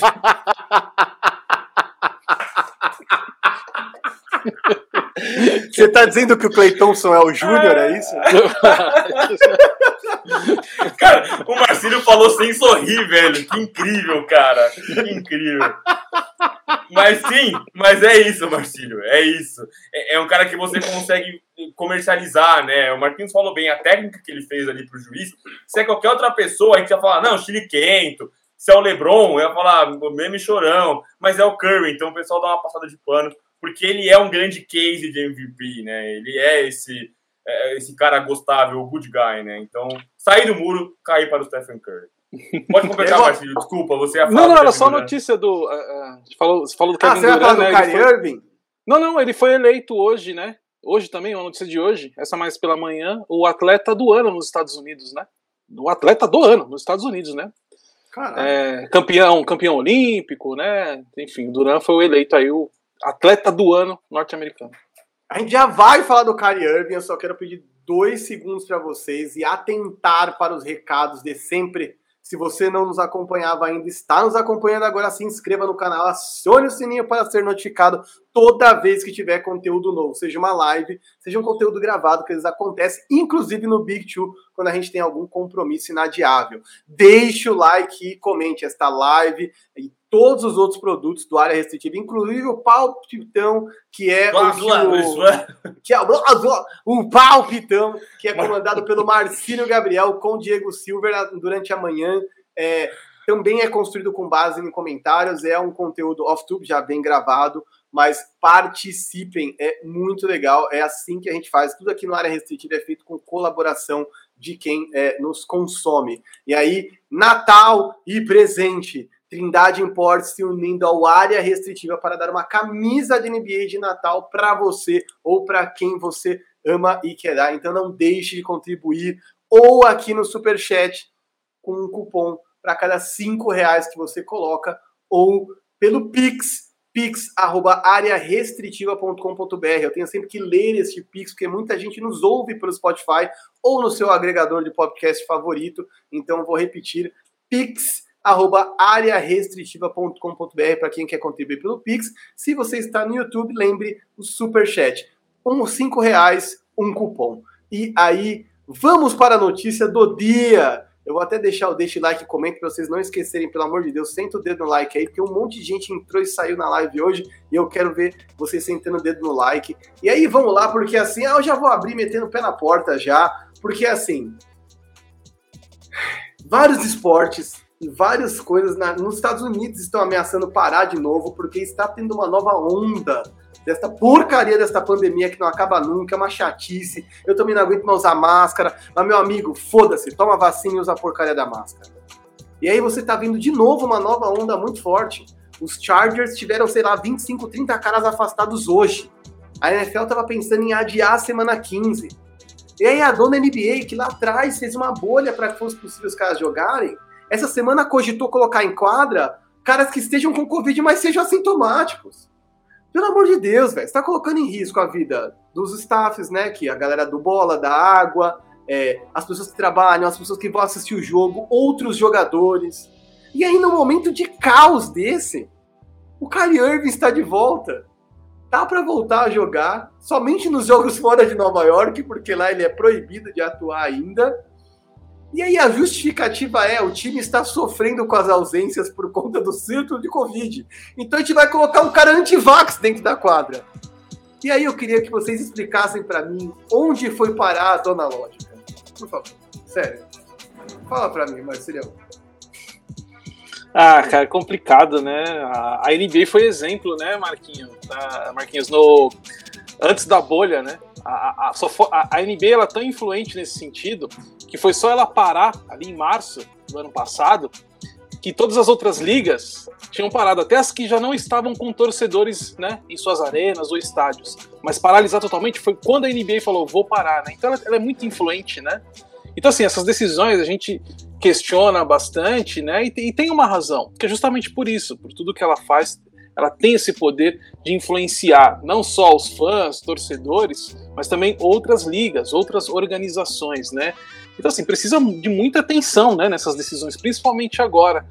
E a questão mesmo, né, que foi, foi algo que foi é, é, colocado aí nos últimos dias, que a NBA poderia colocar os caras, é exatamente isso, Marco, não tem nada que, que acrescentar.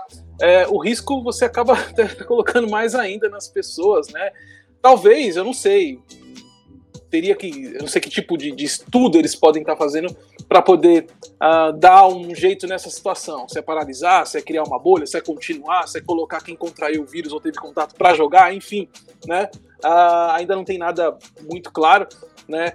Mas precisa ser analisado de verdade e pensando principalmente né, no que isso pode refletir negativamente para a liga, já que ela zela tanto por isso, né? E por ela ser referência, né? Então, é, eu não sei, é algo que que, uh, que tem que ser colocado de uma maneira muito. A NBA tem que tomar a decisão dela, isso tem que ser passado de uma forma que ela esteja convicta daquilo, independente de qual vai ser a decisão, né? Se ela ficar nessa, tipo, vou, não vou, não sei, ela vai perdendo um pouco dessa, dessa questão mesmo, né? De ser esse exemplo, né? E aí acaba pesando, assim, todas as críticas, comentários. Então, a partir daí, qualquer decisão que ela tomar vai ser criticada, né? Não vai ter aquela força, aquele poder que ela tem de influência, né? Então, tá tudo muito no ar, assim, do que pode acontecer nessa temporada, né? Mas essa ideia que foi aqui surgiu, esse rumor mais forte que jogadores poderiam jogar, né? Jogadores que tiveram contato ou contraíram vírus poderiam estar aptos a jogar é, é, é meio complicado, né, cara? Não, não, deveria nem, de repente, passar pela cabeça isso. Né? É, é, é uma coisa terraplanística, né? Uma coisa que você jamais imaginaria se não fosse uma notícia, né? Você fala, que não é possível, os caras estão de fato pensando nisso. E aí eu acho que a responsabilidade, especialmente no caso dos Nets, a gente pode dividir em várias, várias, várias etapas, né?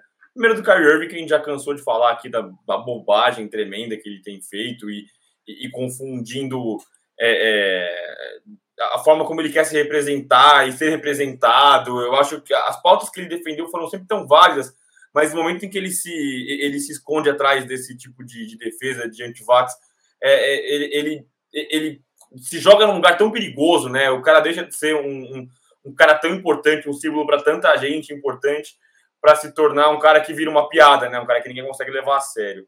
Aí vem o Brooklyn Nets, que teve a, a, a, atitude que todo mundo aplaudiu no primeiro momento, de não deixar o Kyrie Irving jogar e treinar com o grupo.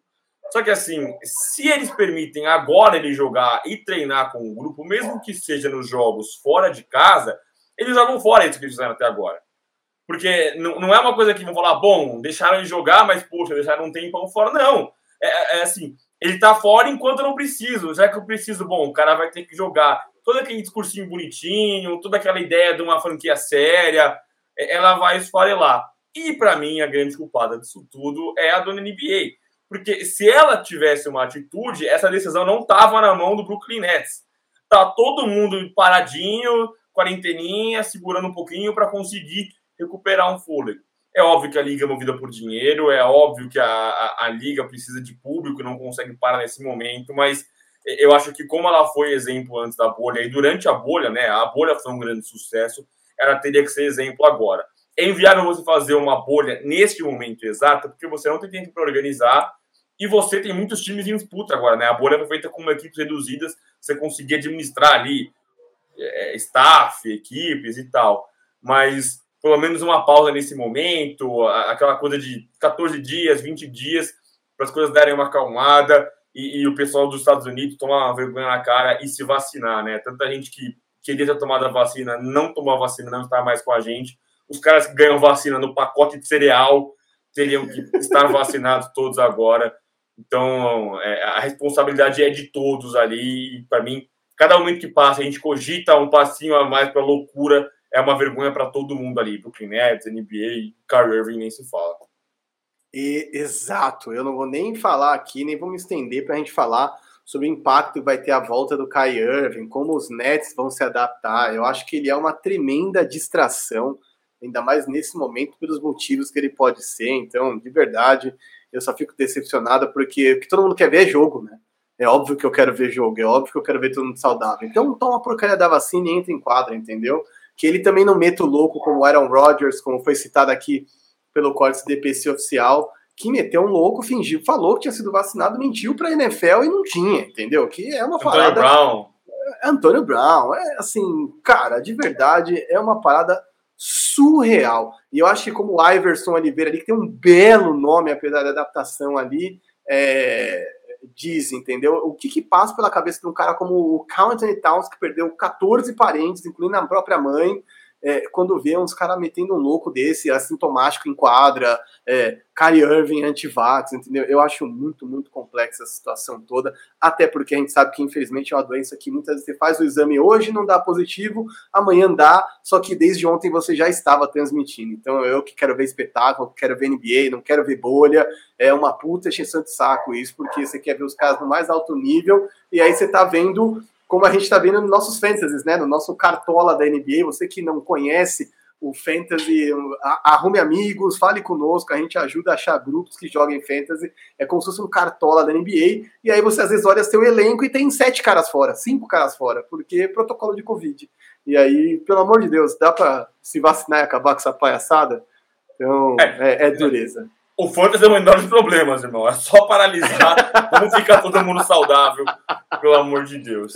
É, eu, como homem das tardes, eu encerro minha participação por aqui. É, agradecer a todo mundo que esteve com a gente até aqui, que deixou o like. Se não deixou ainda, deixa, mesmo que você está vendo depois. Queria agradecer muito o Marcelo que colou aqui com a gente hoje, fazer dois adendos. Vocês que não são detalhistas, reparem, valorizem que o Marcelo mexeu no cenário, botou a camisetinha do Curry ali para frente para fazer todo o composê ali com o tema. E parabenizar o Marcelov pela transmissão que ele fez com a NBA. Craque demais, sou fã do Marcelov. Eh, ressuscitarei no Orkut para criar a comunidade de fãs do Marcílio. É...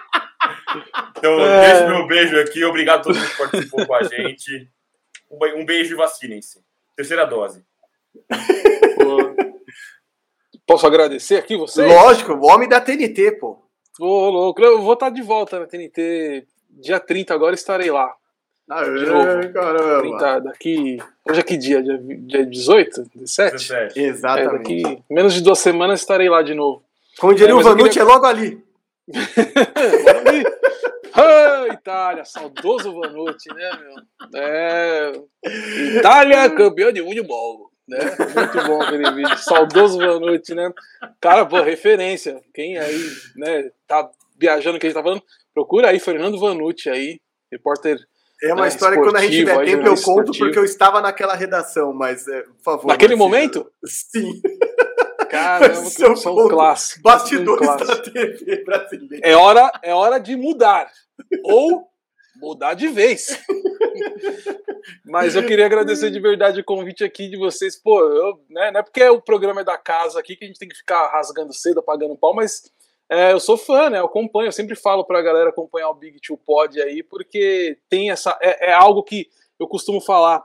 ah, é para quem tá começando a ver NBA, para quem já é mais da antiga, ah, para quem só gosta de um cara, para quem só gosta de uma franquia, enfim, para todo mundo com uma linguagem super acessível, tanto para o mais nerd, cabeçudo, quanto para quem tá chegando agora e só gosta de ver jogo, não quer se especializar em número nada. Vocês conseguem é, trazer tudo isso, né? Uma linguagem acessível para todos, né? Para todos os públicos é, é, que gostam de basquete ou estão acompanhando a NBA, né? Então é muito bom estar com vocês aqui, produto da casa, mas pô, fiquei mal feliz com o convite aqui. Espero voltar mais vezes aí, formar esse Big, podemos chamar de Big Tree novamente? aqui é isso, rapaziada. E amanhã eu estarei lá no Live Basketball às 10 da manhã, às 11 da manhã, 11, 11. Quem quiser acompanhar também, né? Estarei lá para comentar os jogos da rodada que já tá rolando aqui. Certo? É isso, Marquinhos, velho, sensacional. Muito obrigado. Bom, bom Que final isso. de semana para todo mundo aí. Tamo junto. É isso, eu que agradeço, galera. Acessou com Big Tree, pode ao vivaço. Então, se você está vendo sob demanda, não esqueça de deixar o seu like, de nos seguir nas redes sociais, de contribuir com o Pix e com o Superchat. E se você está vendo ao vivo, não perda amanhã no Live Basketball, no canal do Live Basketball, de manhãzinha vai ter Marcílio e provavelmente Leonardo Radaelli é imperdível, divertido demais, análises boas, bom humor. E eu acho que é isso que é o que importa, apesar do Kyrie Irving antivax. Então é isso, galera. Aproveitem pra gente que já se, pra galera que já sextou do ano, literalmente, que ficou falando o mês inteiro que dezembro era sexta-feira do ano para poder sair de terça-feira, para poder viver cenas lamentáveis neste mês maravilhoso.